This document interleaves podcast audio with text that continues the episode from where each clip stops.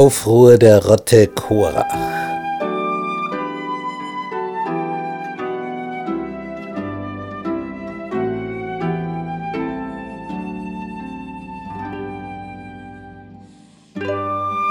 Und Korach, der Sohn Jitzhas, des Sohnes Kehats, des Sohnes Levis, dazu Datan und Abiram, die Söhne Eliabs, und On, der Sohn Pelets, die Söhne Rubens, die empörten sich gegen Mose. Dazu 250 Männer unter den Israeliten, Vorsteher der Gemeinde, von der Versammlung berufen, namhafte Leute. Und sie versammelten sich gegen Mose und Aaron und sprachen zu ihnen, ihr geht zu weit, denn die ganze Gemeinde sie alle sind heilig. Und der Herr ist unter ihnen. Warum erhebt ihr euch über die Gemeinde des Herrn?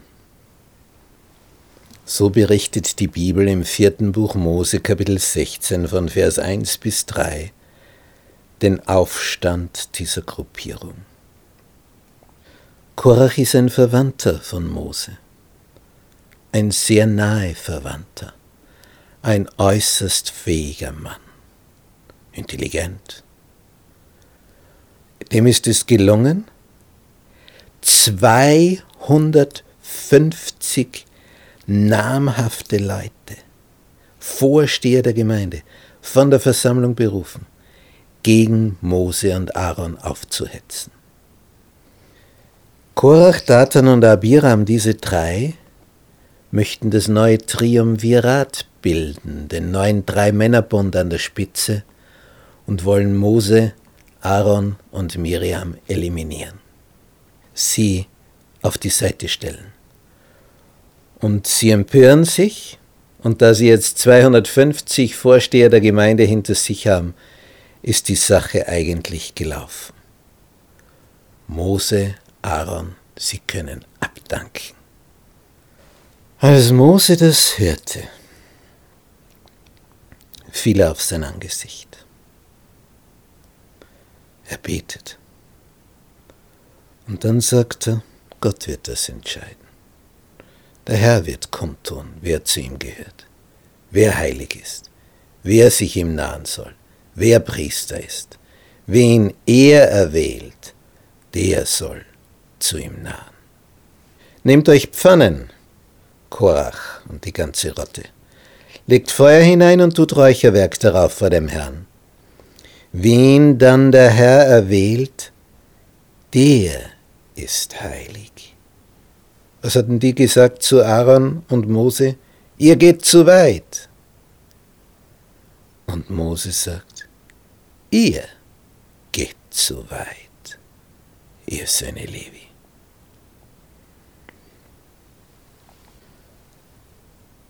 Es kommt zu einem Schlagabtausch von Worten. Und Mose macht klar, du und deine ganze Rotte, ihr geht nicht gegen Mose, ihr macht einen Aufruhr gegen den Herrn. Es ist nicht Aaron, gegen den ihr murrt, und es ist nicht Mose, gegen den ihr murrt. Denn Gott hat Mose und Aaron berufen. Die haben sich nicht selber auf diesen Platz hingehieft.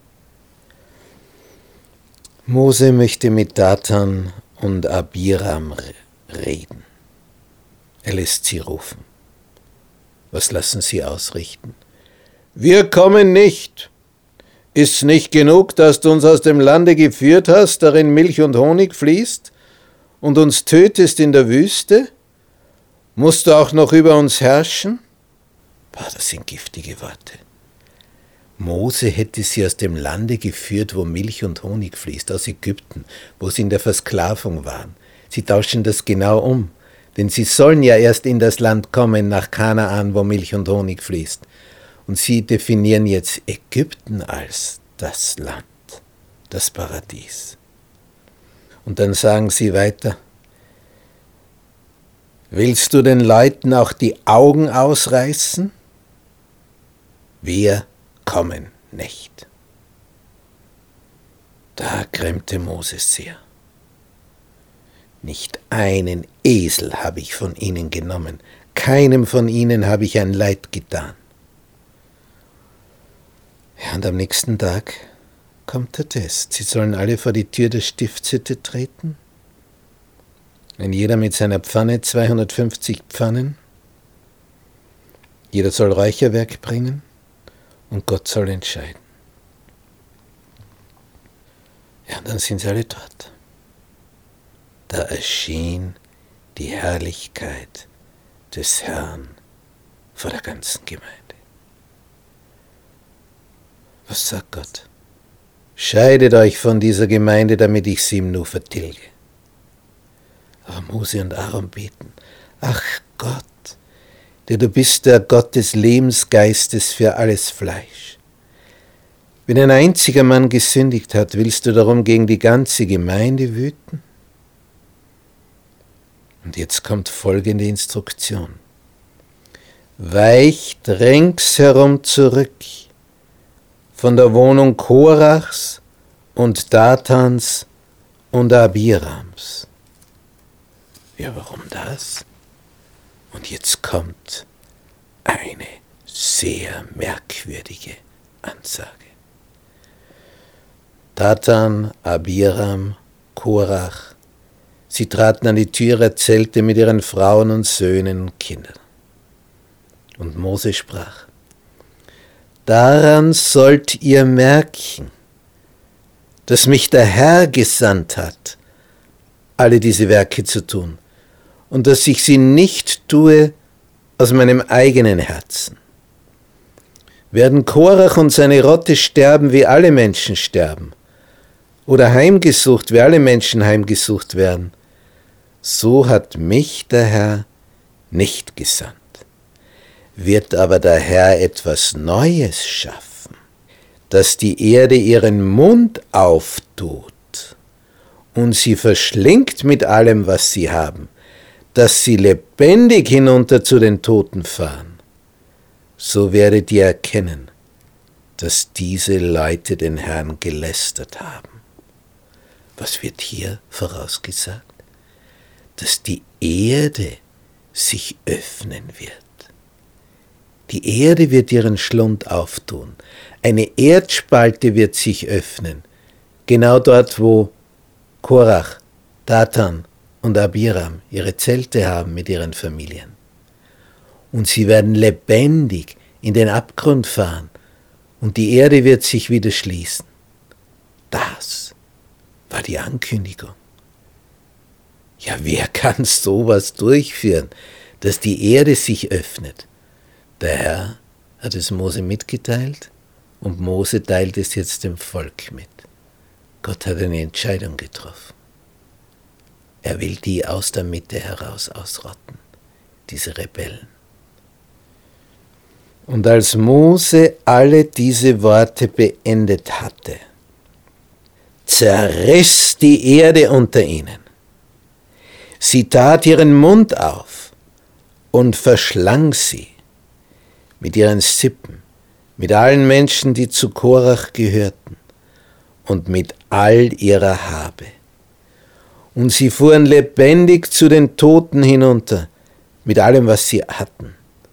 Und die Erde deckte sie zu. Und sie kamen um, mitten aus der Gemeinde heraus. Das war ein Tag. Wer hat sowas schon gesehen?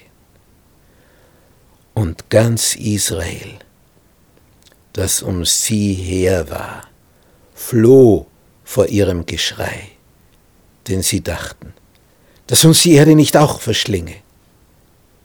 Aber noch nicht genug. Es standen ja die 250 Männer vor dem Herrn, vor der Tür der Stiftshütte, mit ihren Räucherpfannen dort. Und jetzt steht, und Feuer fuhr aus von dem Herrn und fraß die 250 Männer, die das Räucherwerk opferten, Vorsteher der Gemeinde, namhafte Leute. Das war eine Entscheidung Gottes. So hat er die Rebellion geahndet. Unglaublich, was hier geschehen ist.